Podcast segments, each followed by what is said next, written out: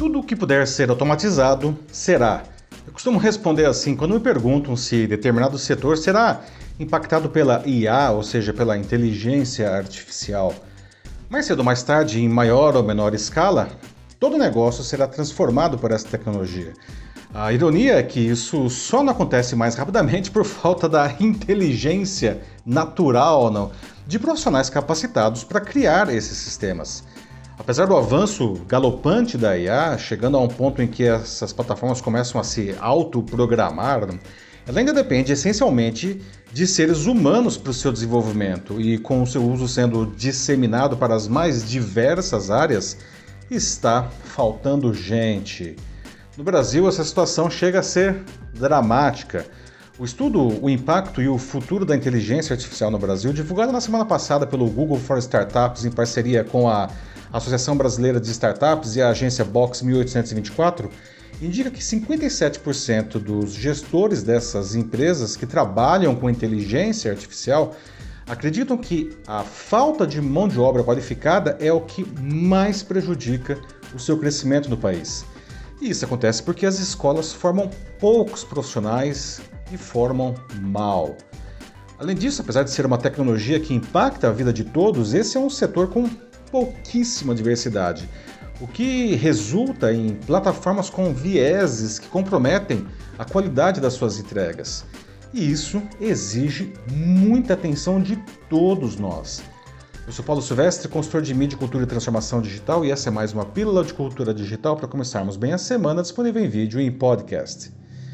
Para o estudo, foram entrevistados profissionais de 712 startups no Brasil, e desse total, 71% afirmam que as escolas apresentam pouquíssimos exemplos de profissionais bem-sucedidos em tecnologia, e 41% dizem que educar e conscientizar o mercado sobre IA é o mais importante para o futuro dessa tecnologia no país. Além disso, para 39% dos entrevistados, a vulgarização do termo com empresas que entregam soluções ruins no que dizem ser IA não, prejudica uma adoção mais ampla pelo mercado. Sobre a baixa diversidade nessas empresas, 49% delas não têm mulheres em cargos de liderança, assim como 61% no caso de pessoas negras, 71% de pessoas LGBTQIA e 90% de pessoas com alguma deficiência. Além disso, essas empresas estão fortemente concentradas nas regiões Sudeste e Sul, que englobam 92,7% do total. O estado de São Paulo sozinho detém 51,9% delas. Quando se fala de inteligência artificial, essa baixa diversidade não resulta apenas em um problema social. Não? Esses sistemas precisam ser desenvolvidos e calibrados, não? que é o, o processo em que literalmente aprendem os parâmetros para oferecer respostas mais assertivas depois. E equipes, digamos, muito homogêneas não treinam mal essas plataformas. Por exemplo, imagine assim, um sistema da área de RH ah, para fazer recrutamento, não, ele começa a aprender que de todos os candidatos que ele sugere para os recrutadores, a maioria dos que acabam contratados é branca e com menos de 35 anos. Então ele tende a fazer mais sugestões que reflitam essas escolhas dos recrutadores, eliminando pessoas com mais de 40 ou negras. Ou seja, ele reproduz um viés da equipe. E isso acontece mais quando as equipes são pouco diversas. Esse é o tipo de problema que a gente não pode ter, não. Tamanha a crescente influência da inteligência artificial nas tomadas de decisões de pessoas e de empresas, não. E os negócios que isso gera. Segundo um estudo global da consultoria McKinsey, divulgado em outubro de 2018, ela deve gerar 13 trilhões de dólares no mundo até 2030. Na América Latina, deve responder por um aumento de 5% no PIB.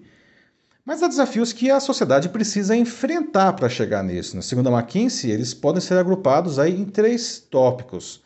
O primeiro é uma implementação consciente, não. Isso envolve o governo, porque as empresas precisam ser incentivadas a desenvolver e adotar a inteligência artificial. Além disso, a sociedade precisa se beneficiar dela de forma ampla. Outro ponto destacado é o impacto disso no mundo do trabalho, não. As escolas precisam formar mais profissionais qualificados nessa área. De acordo com o levantamento da Abrascom, que é a Associação das Empresas do Setor Digital, O Brasil é, vai ter uma demanda de 797 mil profissionais de tecnologia até 2025, não? mas forma apenas 53 mil deles por ano. E não se pode esquecer né, como a inteligência artificial impacta diversos setores, impondo uh, mudanças profundas não, em como as pessoas trabalham e até mesmo extinguindo funções. Por fim, há o desafio de uma IA responsável. Não? A população não pode perder a confiança na tecnologia. Não? Por problemas, por exemplo, como esses vieses que eu acabei de explicar, não? ou um, sei lá, falhas de privacidade não, das suas informações, ou até mesmo usos mal intencionados por empresas ou pelos governos. A inteligência artificial só vai prosperar se trouxer benefício para todo mundo. Empresas, escolas, a mídia e até o governo precisam então trabalhar né, para que as pessoas entendam a inteligência artificial como ela é, desmistificando os conceitos da ficção científica né, de máquinas super inteligentes, capazes de fazer tudo e que eventualmente, aliás, se voltam contra o ser humano. Né? Na sexta, por exemplo, o Estadão publicou uma série de reportagens sobre inteligência artificial que explica alguns dos mais poderosos sistemas que estão hoje disponíveis. Vale a leitura, dá uma olhadinha aí no portal do Estadão. Não? Não dá para fugir desse tema, pessoal. Na quarta passada, participei de uma mesa redonda promovida pela Lawtech Doc9 durante a FENALO, que é o maior evento da área jurídica da América Latina. E no cardápio da transformação digital do direito, a inteligência artificial apareceu com força. Não? Já existem diversos sistemas que agilizam enormemente tarefas repetitivas dos escritórios com um alto índice de acerto. Essa digitalização só não está mais avançada pelas resistências culturais dos gestores, não? E veja só, pela falta de profissionais que consigam combinar as características dos mundos jurídico e digital. A inteligência artificial não é uma panaceia, nem tampouco uma ameaça aos empregos ou à vida, não no caso aí da visão apocalíptica da ficção, não. Ela é uma tecnologia com um potencial de provocar mudanças profundas na sociedade, não? Oferecendo serviços inimagináveis até muito pouco tempo atrás. Não? Mas para que isso seja conseguido, a gente precisa fazer os movimentos que eu estou falando aqui. Não? Merecendo atenção destacada, não, a inteligência artificial elevará a produtividade e o crescimento econômico do mundo, mas milhões de pessoas terão que mudar de ocupação ou aprimorar as suas habilidades. E isso exige atualizações na maneira de se fazer negócios e principalmente em políticas educacionais. E infelizmente nós estamos nos mexendo muito pouco, principalmente nesse último. Se não fizermos os movimentos necessários, a gente pode enfrentar em pouco tempo um crescimento expressivo do desemprego e o surgimento de uma massa de inempregáveis, ou seja, de pessoas sem capacitação para qualquer trabalho.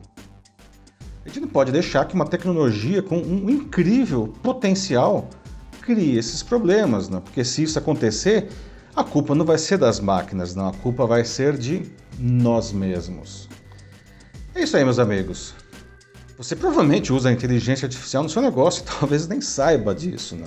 No seu cotidiano pessoal, garanto que já usa, não, pelo menos nos diversos sistemas aí no seu celular. Não? Mas como que isso pode ser aproveitado, digamos assim, do jeito certo no seu negócio ou no seu setor? Se quiser debater sobre isso na sua empresa, na sua instituição, manda uma mensagem aqui para mim que vai ser um prazer conversar com vocês. Eu sou Paulo Silvestre, consultor de mídia, cultura e transformação digital. Um fraternal abraço. Tchau.